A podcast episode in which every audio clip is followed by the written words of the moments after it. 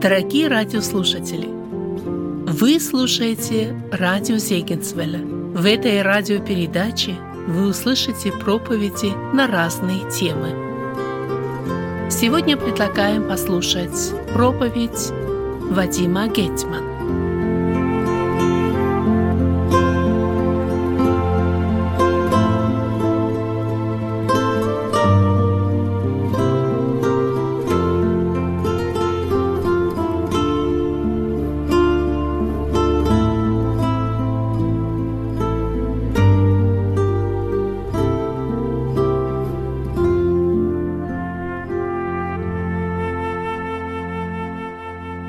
Сестры, как чудесно, что мы имеем такого Бога, который не молчит, который проявляет себя, по крайней мере, в двух, как мы говорим, книгах. Есть книга природы, которую он написал. Мы называем ее в богословии общим откровением. И есть книга Божья, которая сегодня, я надеюсь, находится у каждого из нас на руках. Это Библия. В одном месте Священного Писания сравниваются это два, эти два чудеснейших Божьих откровения – Несмотря на то, что мы очень благодарны Богу за то, что Он дал и то, и другое, тем не менее поставить их на одну и ту же планку, поставить между ними знак равно невозможно. И для того, чтобы нам понять, почему это так, давайте обратимся этим утром вместе к 18-му псалму. Я буду читать с первого стиха.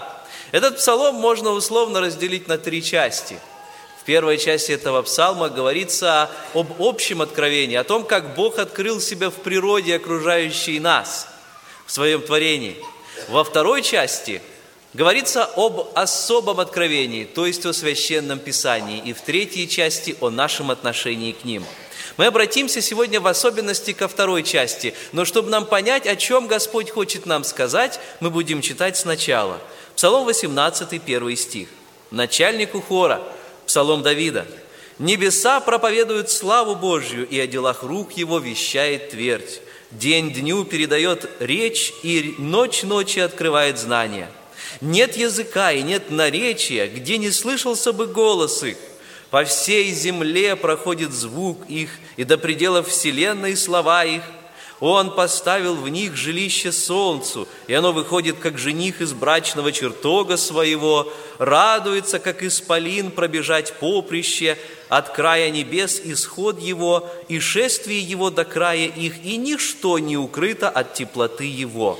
Итак, вот оно общее откровение. Книга природы, Господь запечатлел себя в ней, и Он говорит с нами. Но тем не менее, что мы можем познать о Боге через эту книгу?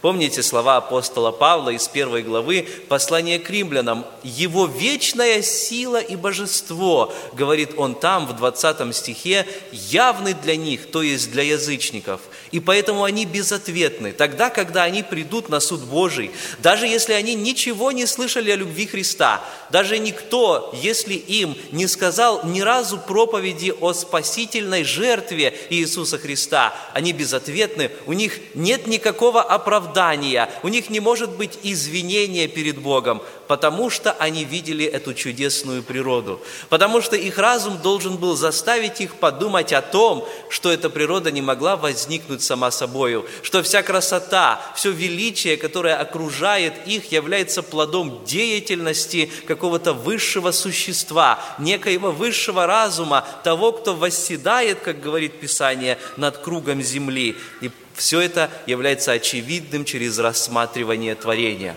Вот эту книгу приготовил для нас Господь и для всех людей по всей Вселенной. И именно благодаря этой книге Он будет обращаться в тот последний день суда к совести каждого человека для того, чтобы призвать ее к ответу. Но тем не менее, все-таки, как, не, как бы не была эта книга красива, как бы не была она ярка и пестра, как бы не были ее страницы разнообразны, тем не менее она не дает ответы на все вопросы.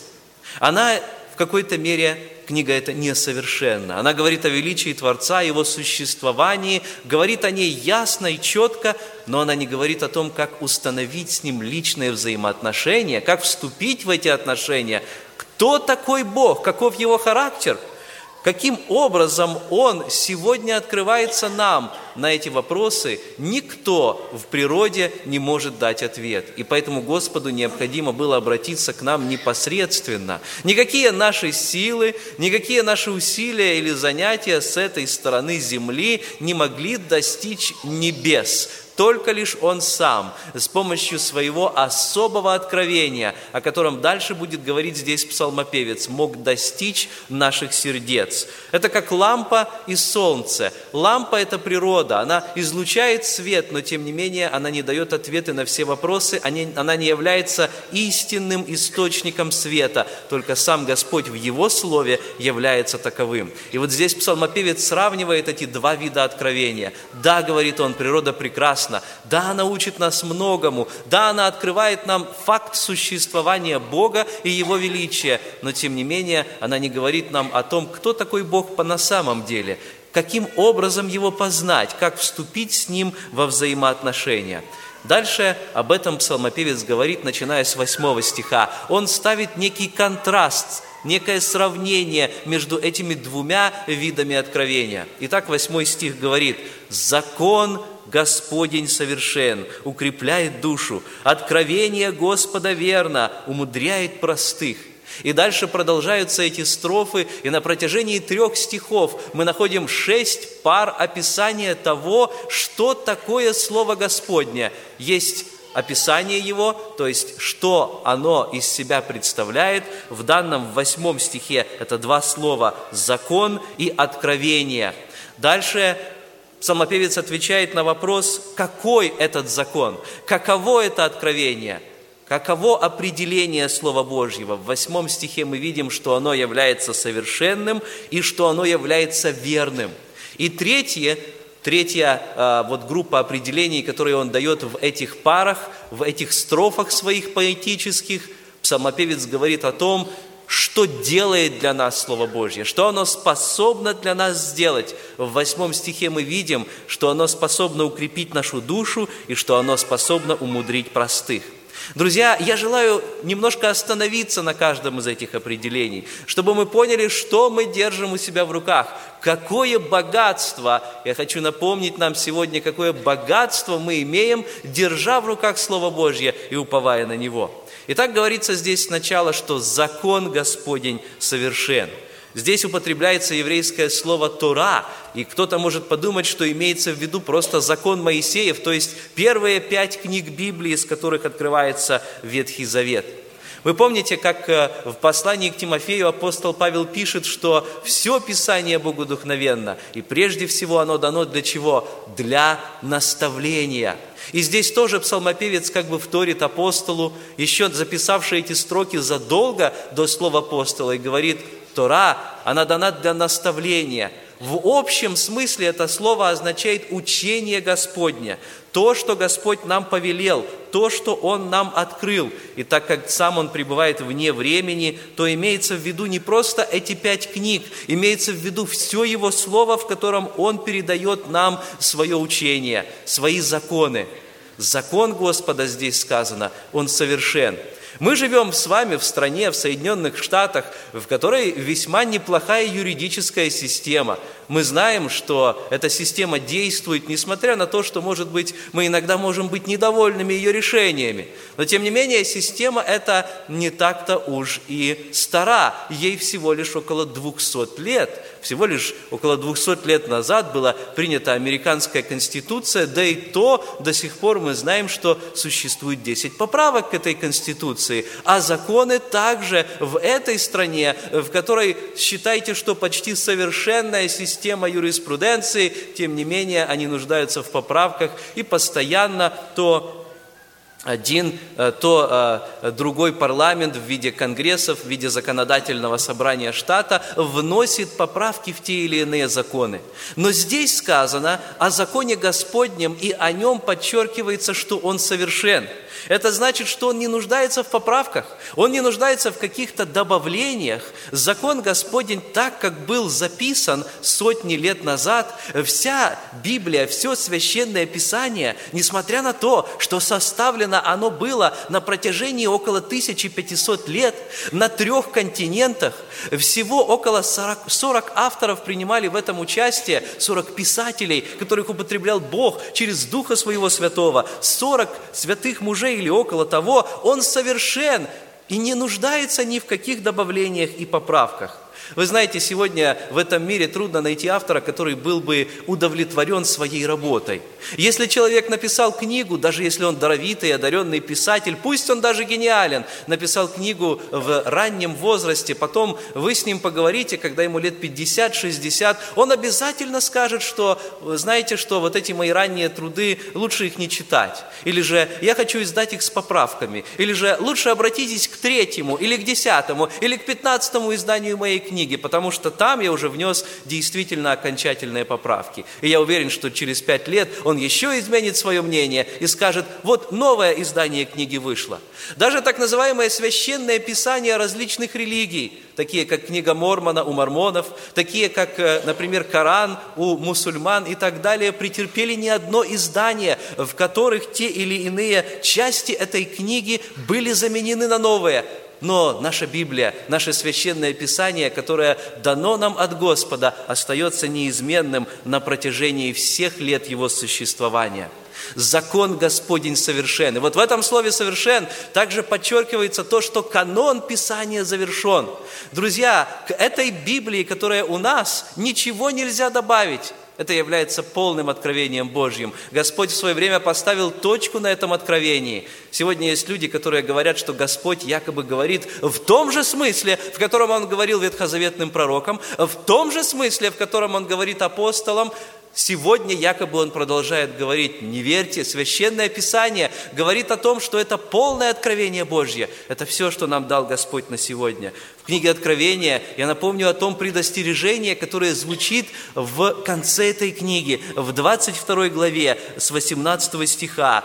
И я, говорит там Иоанн Богослов, также свидетельствую всякому слышащему слова пророчества книги сей. Если кто приложит что к ним, на того наложит Бог язвы, о которых написано в книге сей. И если кто отнимет что от слов книги пророчества сего, у того отнимет Бог участие в книге жизни и в святом граде, и в том, что написано в книге сей. Конечно, в контексте здесь имеется в виду прежде всего книга Откровения. Но я думаю, что мы все понимаем, что что также сюда можно отнести все свидетельство Священного Писания. Господь поставил точку в, коне, в каноне Писания. Сегодня Он уже не говорит так, как раньше говорил пророкам и апостолам. Закон Господень совершен.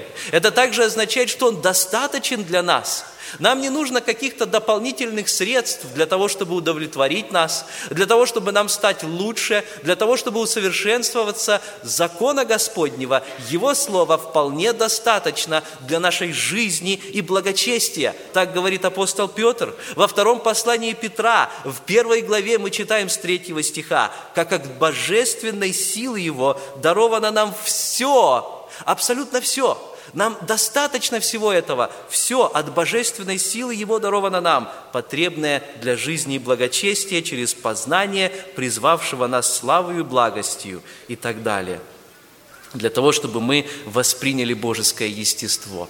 В этом восьмом стихе, который мы только что прочли, в восемнадцатом псалме, говорится о действии Слова Божьего. Оно написано «укрепляет душу». Оно подкрепляет нашу душу. Еще можно перевести это слово как «освежает». Оно оживляет, восстанавливает нашу душу.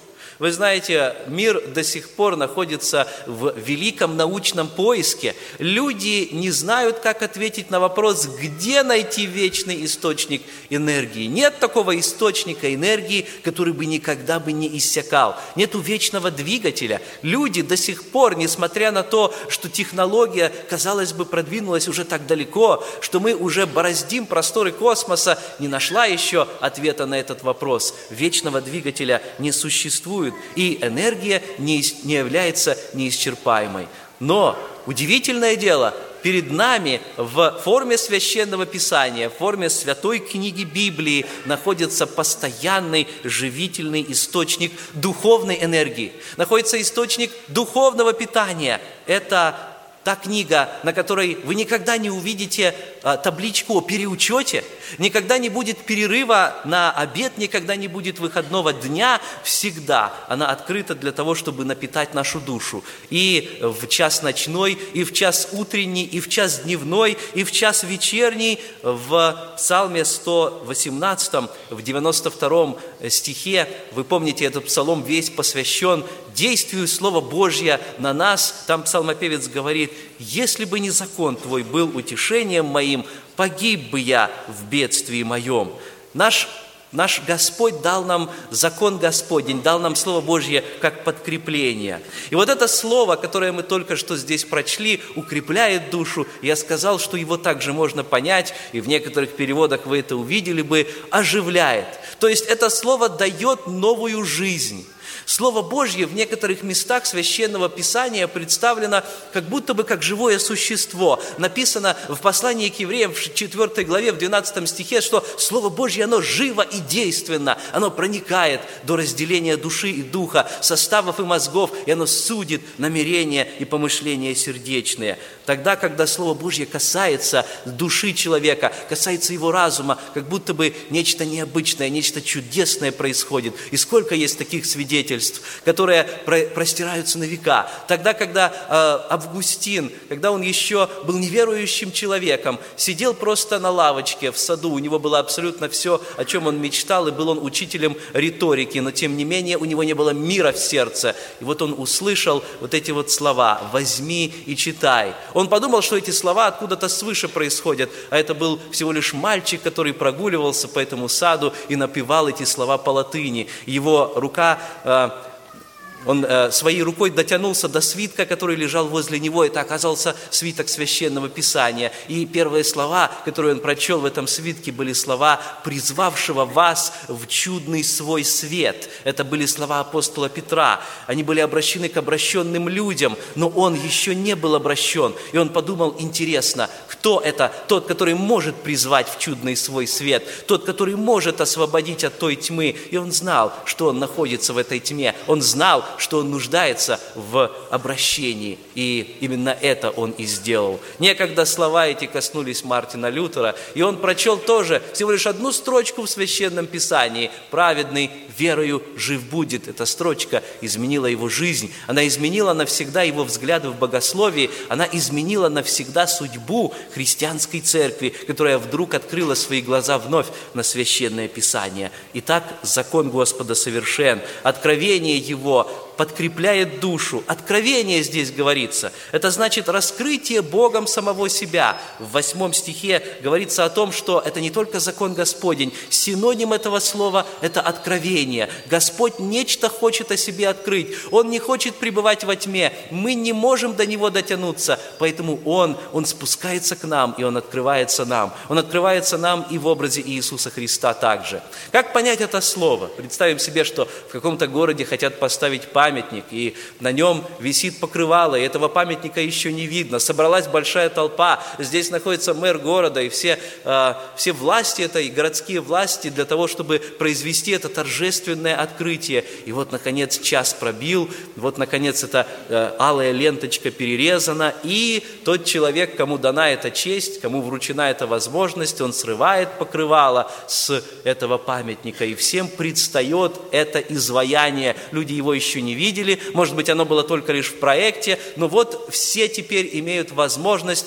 воочию убедиться в том, что этот чудесный памятник будет стоять на этом месте. То же самое предлагает нам и Господь. Он скрыт от нас, мы знаем, что Он есть, а всякий раз, когда мы приходим к Слову Божьему, оно является откровением для человека. Эти откровения, говорится здесь, они верны. Господь верно себя открывает нам. Ему можно доверять. Оно является достоверным, оно является безошибочным, оно является неизменным. На этом откровении, на этой основе, на этом фундаменте можно строить свою жизнь. Об этом фундаменте, основе э, говорил когда-то Иисус Христос. Он говорил, постройте свой дом на фундаменте моем, на мне, на Слове Божьем, постройте его на камне, на скале. В первом, во втором послании Петра, в первой главе говорится, «И при том мы имеем вернейшее пророческое слово». Интересно, что эти слова апостол Петр э, сказал тогда, когда он говорил прежде всего о своем опыте. Он говорит, «Я был там на горе, и я видел, как преображался Иисус Христос». И мы, читающие эти строки, думаем, какое счастье, Он уже здесь, будучи в смертном теле, будучи в греховной плоти, удостоился возможности видеть славу своего Творца, который пришел во плоти и показал им хотя бы на несколько мгновений эту свою славу. Но он говорит, вы знаете, братья и сестры, вы и мы с вами имеем еще большую привилегию, еще большую возможность, вернейшее пророческое слово. И вы, говорит он, хорошо делаете, что обращаетесь к нему как к светильнику, сияющему в темном месте. Это значит, что тот, кто читает священное писание, что тот, кто изучает его, что тот, кто опускается в него полностью, кто углубляется в него, именно тот имеет благословение еще большее, чем даже те апостолы, которые находились с Иисусом Христом и которые находились с Ним для того, чтобы разделить вот эти благословения, которые Он хотел им дать, которые были в узком кругу и которые участвовали в преображении. Откровение Господа верно. Оно написано здесь умудряет простых. Оно дает мудрость. Каждый из нас является простым,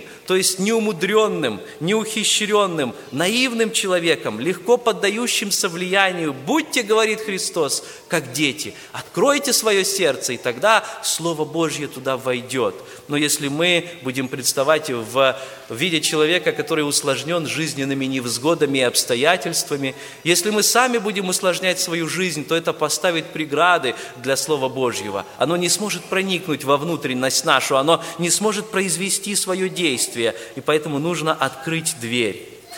В девятом стихе этого же псалма, 18-го псалма говорится, «Повеления Господни праведны, они веселят сердце, заповедь Господня светла, просвещает очи». Вот здесь заповеди и повеления – это тоже синонимы, которые говорят о Слове Божьем. Это значит декреты, постановления, распоряжения, указы, как президент издает свои указы, которые обязательны для исполнения всех людей, которые находятся в этой стране или на этой территории. Они издаются со властью – Писание здесь говорится, это и закон, это и повеление, это и свидетельство, это и откровение, это и заповеди. Они говорится здесь, что эти заповеди, эти повеления, они являются праведными, то есть они справедливы. Ничего, дорогие друзья, что Господь от нас не требует, не является несправедливым. Господь никогда не лукавит в своем сердце или в своих словах, как мы иногда это делаем. Господь говорит к нам прямо, Он имеет в виду то, что Он говорит – он никогда не подразумевает какого-то другого значения. И тогда, когда Писание нам непонятно, а такие времена, конечно, бывают, проблема не в самом священном Писании, и проблема не в Господе, который нам его дал, а проблема в нас, в нашей греховной природе, в нашем ограниченном разуме. В книге притчи в 8, 8 главе, в 8 стихе мы читаем «Все слова уст моих» – это говорит мудрость. Вы помните, в книге притчи мудрость, она предстает в виде как будто бы живой личности, она персонифицирована. «Все слова уст моих справедливы, нет в них коварства и лукавства». Господь дает нам тот путеводитель, ту карту, которая ведет нас прямо к небесной отчизне – Именно поэтому э, путь праведника прям. Именно поэтому прям, хотя и тернист, путь в небесную отчизну. Господь не хочет, чтобы мы блуждали. Он не хочет, чтобы мы уклонялись то направо, то налево. И поэтому Его слова прямы и не лукавы для нас. Они имеют такой эффект, такой результат действия, как сказано здесь в 9 стихе, что они веселят наше сердце и что они просвещают наши очи.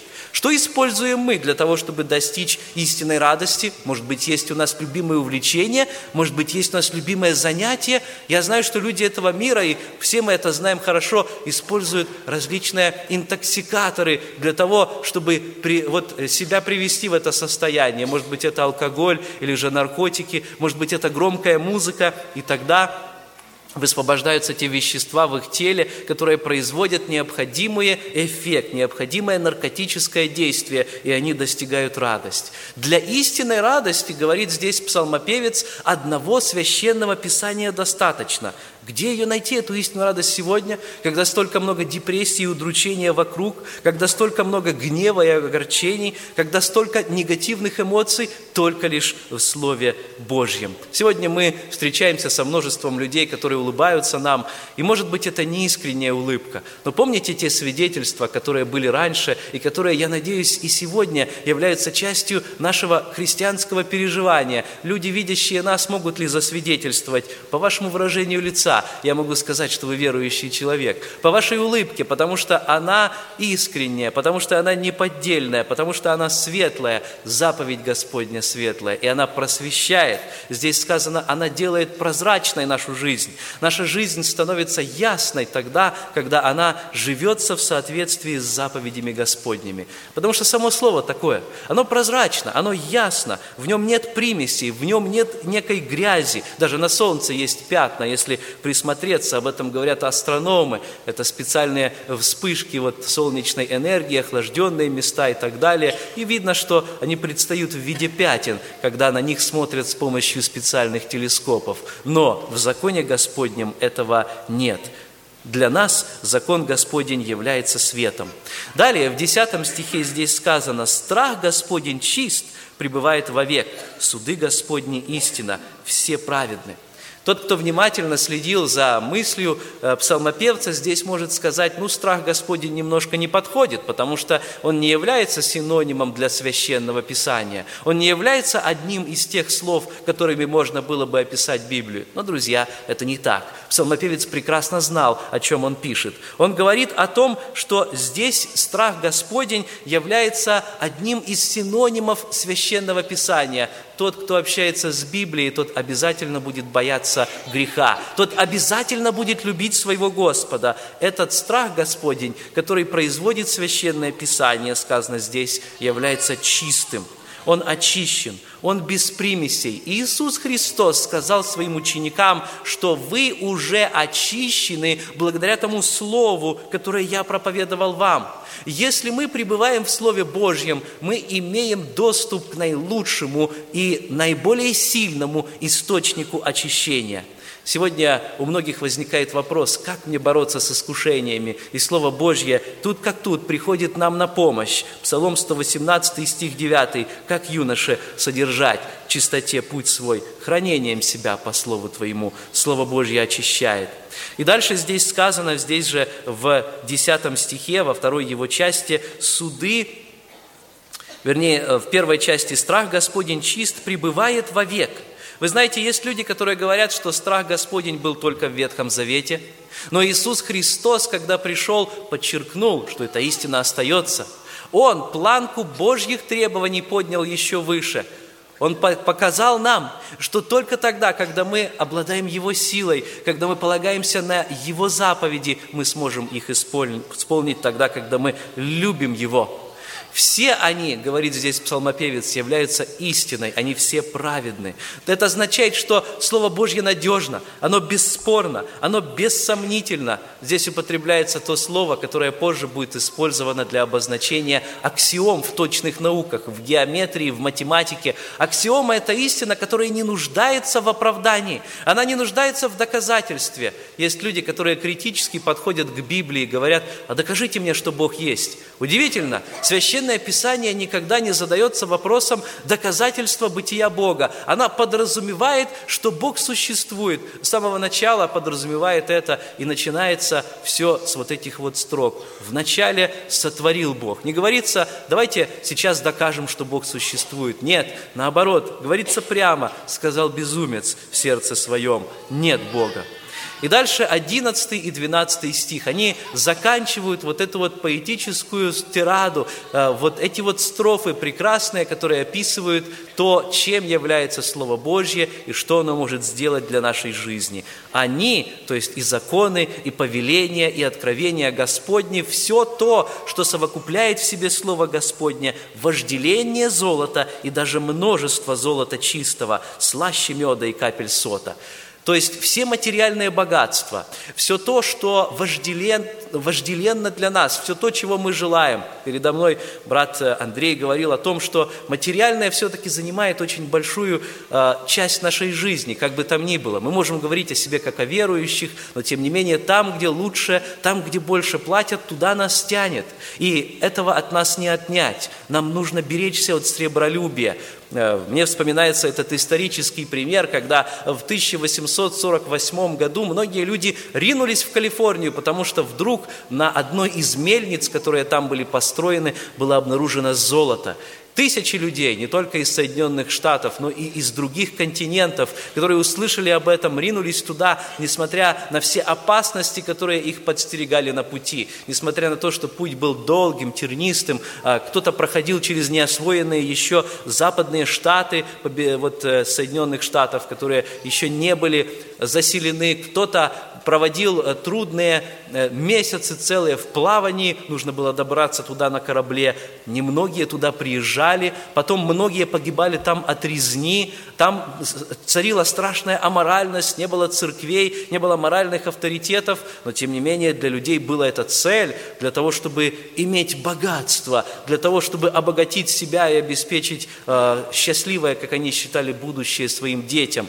Многие эти истории закончились плачевно, хотя есть и те, которые свидетельствуют о том, что они вышли победителями в этой гонке. Но, дорогие друзья, мы никогда в вечности не выйдем победителями, если сравнить то, что предлагает нам Слово Божье.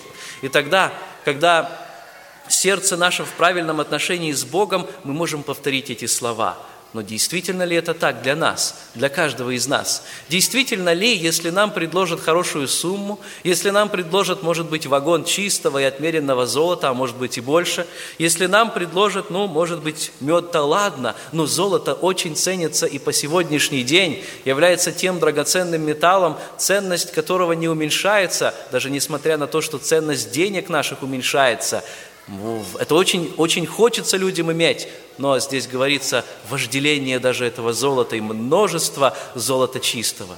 Не подобны ли мы иногда малым детям, которым, когда предлагаешь две монетки, они выбирают ту, которая блестит больше, а это на поверку оказывается всего лишь начищенным одним центом. Знаете, одноцентовая монетка, она выглядит лучше, она сделана из специального сплава, кажется, что она чуть ли не золотая. И вот предлагаешь ребенку, и он 10 центов не берет, хотя она по ценности больше, а он берет эту монетку 5 состояние он берет это всего лишь один цент. И 12 стих. «И раб твой охраняется ими, в соблюдении их великая награда». Дорогие друзья, если у нас будет соблюдено то, о чем говорит здесь псалмопевец, начиная с 8 стиха, если у нас будет такое отношение к Слову Божьему, если оно будет достаточно для того, чтобы удовлетворить все наши нужды, тогда мы будем иметь эту награду. Мы познаем то блаженство, о котором здесь говорится в 12 стихе. Благослови нас во всем этом Господь, возобновить свое желание и любовь к чтению Слова Божьего. Аминь.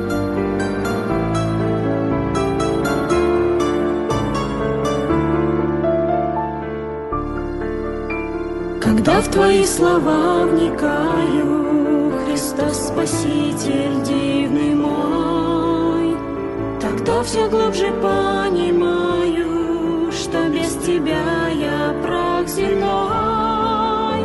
Ты есть моя лоза святая, А я лишь веточка Твоя, Твоими соками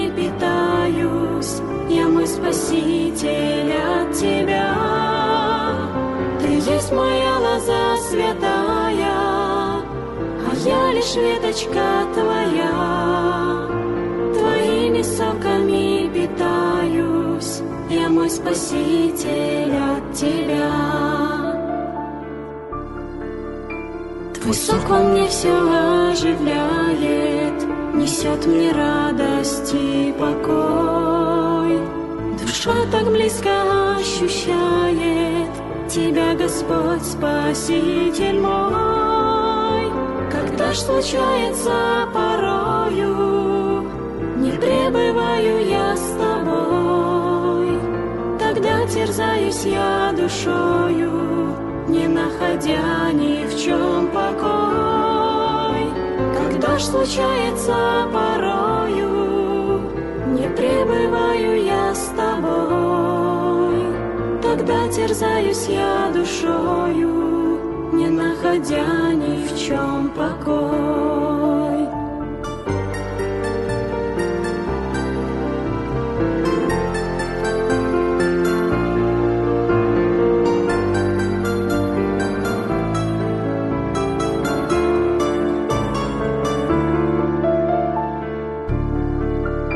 Христос, ты жизни, путь для жизни, дающий смысл для бытия. Ценою жизни дверь в отчизну Открыл ты грешникам, как я. Ты для меня лоза святая, А я лишь веточка твоя.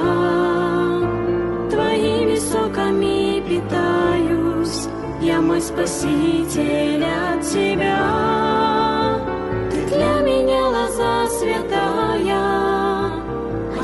Лишь веточка твоя. Твоими соками питаюсь, Я мой спаситель